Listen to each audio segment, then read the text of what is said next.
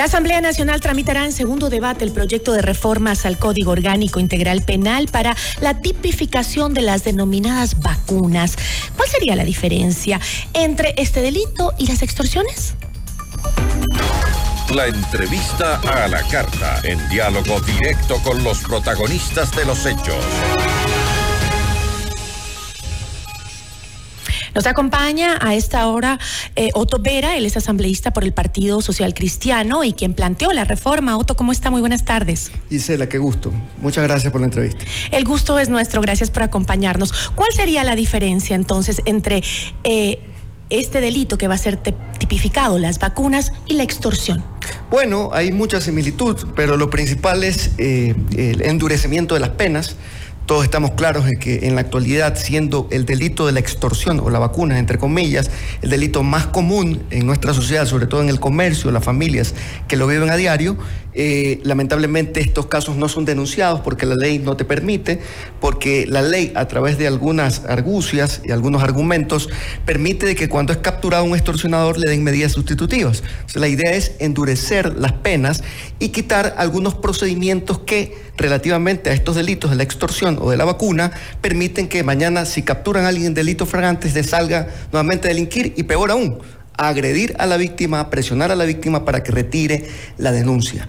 ¿Qué estamos buscando a través de este proyecto? Que los afectados o las víctimas no tengan que necesariamente estampar su firma para poder hacer la denuncia, que lo hagan, lo hagan de manera reservada ante la Fiscalía y la, la Fiscalía emprenda su proceso de investigación y cuando hay elementos suficientes puedan encarcelar a quienes están extorsionando o intimidando. Pero asambleístas, ¿se pueden entonces endurecer las penas en el COIP sin realizar reformas constitucionales? No, no, no, o sea, no hay ningún problema. ¿Por qué?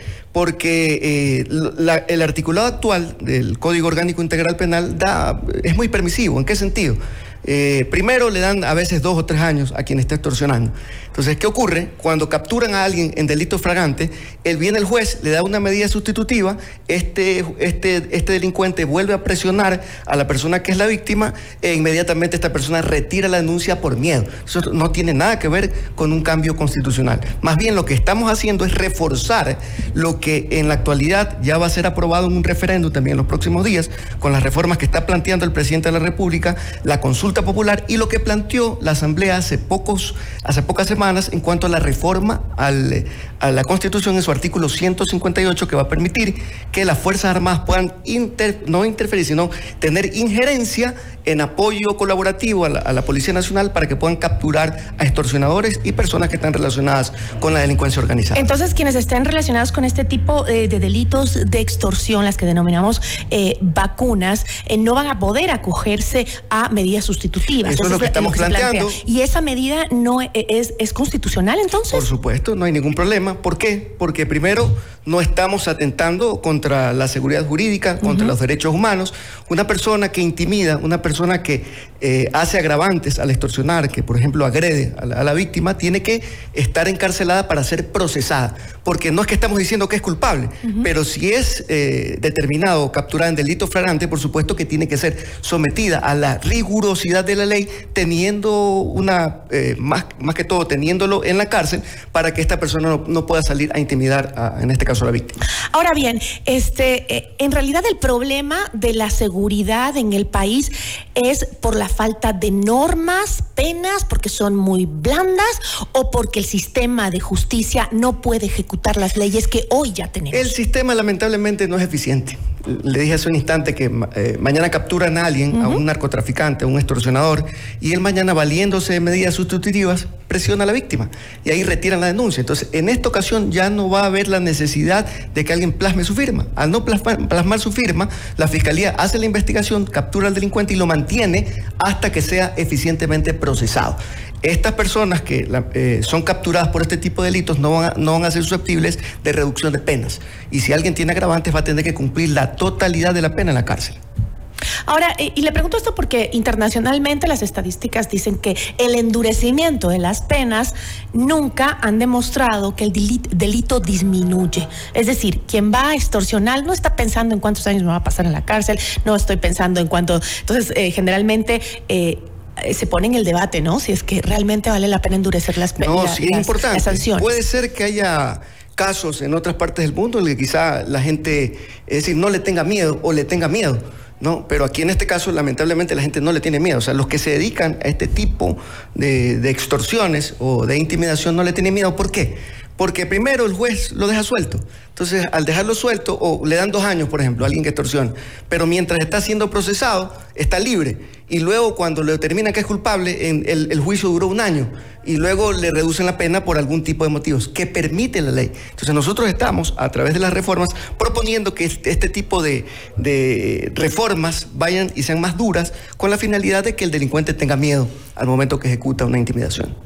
Eh, ¿qué, reformas se necesitarían para reforzar eh, también el sistema judicial? Esto porque eh, podemos incrementar penas, como hemos venido conversando, tipificar delitos de diferente manera, pero ¿qué hacemos con los altos niveles de, impunidad que, vi, que bueno, Hay otras alternativas que tienen los jueces cuando, en, en, la actualidad, por ejemplo, en la mayoría de los casos, cuando ellos cometen un ilícito, simplemente les hacen un sumario y en muchas ocasiones los destituyen, pero no hay una acción penal sobre aquello. Entonces, aquí, en las reformas que estamos planteando, estamos también orientando a que la justicia, cuando falla en contra de un delito que es evidente, eh, sea procesado incluso hasta penalmente. Eso, también va a asegurar que el juez, cuando vaya a tomar la decisión, tome muy en cuenta si es que deje en libertad o no a un delincuente de estas características. ¿Y cuáles han sido las observaciones que se recogieron eh, para este segundo debate? Bueno, como le decía, primero, endurecimiento de penas el que no haya medidas sustitutivas para los delitos relacionados a extorsión, delincuencia organizada, trata de personas,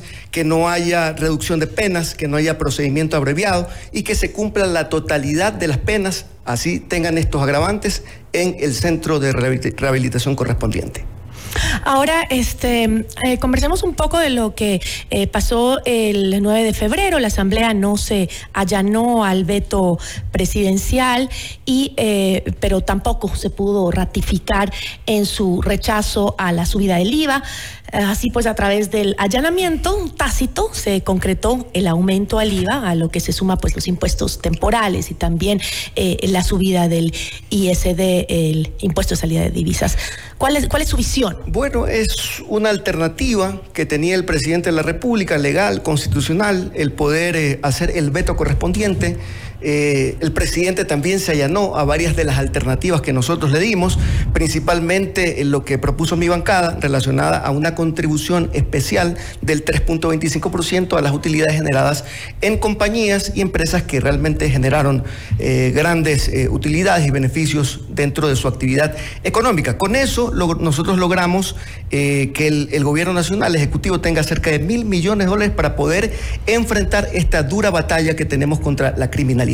De ahí en adelante, obviamente el presidente tiene eh, sus facultades, una de ellas el veto, y vetó sobre todo insistiendo en, en el aumento del IVA al 13% y el 15% a discreción de él con un informe del ministro de Finanzas. Pero, eh, como usted decía, no, no, logramos nosotros los vetos para ratificarnos en el informe primero que dio la Asamblea Nacional en la que no esté deriva y tampoco se tuvieron los votos para poder allanarse.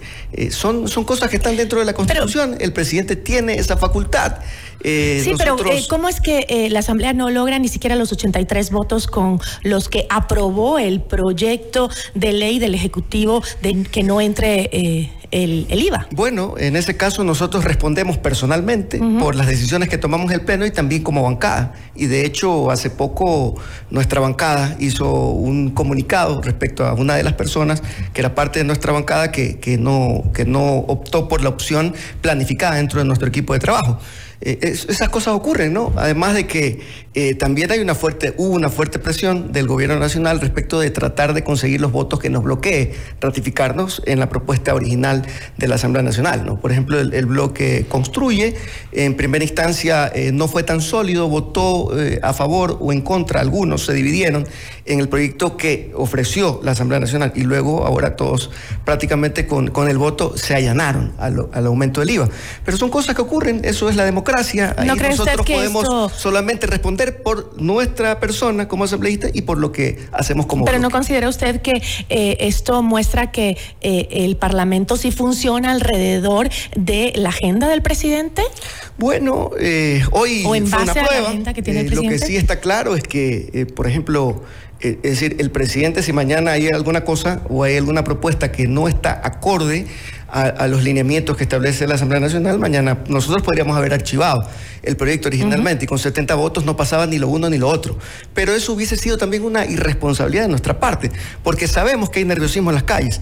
Aquí no termina el hecho de que podamos nosotros meter en la cárcel a los narcotraficantes, a los terroristas, sino que luego eh, lo importante es que la ley permita el tratamiento eficiente de esos criminales.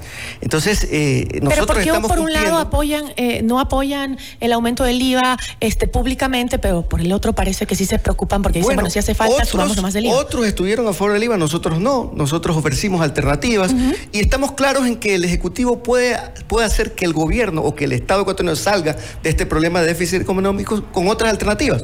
Una de las cuales ya mencionamos, el tema de la reducción del tamaño del Estado, renegociar la deuda externa eh, eh, explotar nuevamente los campos del Yasunita. Hay algunas alternativas, pero la principal y que depende exclusivamente del Ejecutivo es la lucha contra la defraudación tributaria. Nosotros tenemos informes de que la defraudación tributaria oscila entre los 5 mil y 7 mil millones todos los años. Imagínense que no hubiese defraudación tributaria. ¿Para qué? O sea, no tuviésemos déficit fiscal y para qué estarle cobrando al pueblo ecuatoriano, que de hecho va a sufrir con este aumento del IVA, cuando tenemos otras alternativas. Nosotros pusimos a consideración el pueblo y la Asamblea las alternativas. También depende del Ejecutivo el acogerlas o no. Pero entonces esto eh, eh, quiere decir que se concretó todas esas sospechas que teníamos de que la mayoría parlamentaria, pues a pesar de la oposición al incremento al IVA que manifestaron ustedes principalmente, pues... Eh, todavía están apoyando todas las decisiones Nosotros del presidente. hemos apoyado, es decir, no solamente ahora en el Parlamento, desde la campaña electoral en particular, en mi bloque dijimos, la línea debe ser eh, ayudar la gobernabilidad del presidente Novoa, y lo hemos estado haciendo. Pero eso no significa de que cuando no estemos de acuerdo, nosotros vamos a allanarnos. En ocasiones, y no es que nos ponemos en desacuerdo simplemente de forma visceral o porque nos da la gana, no, damos alternativas, como la contribución que propusimos, que la van a pagar no el pueblo ecuatoriano, sino las grandes empresas. Listo, asambleísta, le agradezco muchísimo. Muchísimas gracias a usted y a su programa. Agradecemos a Otto Vera, asambleísta por el Partido Social Cristiano, por acompañarnos.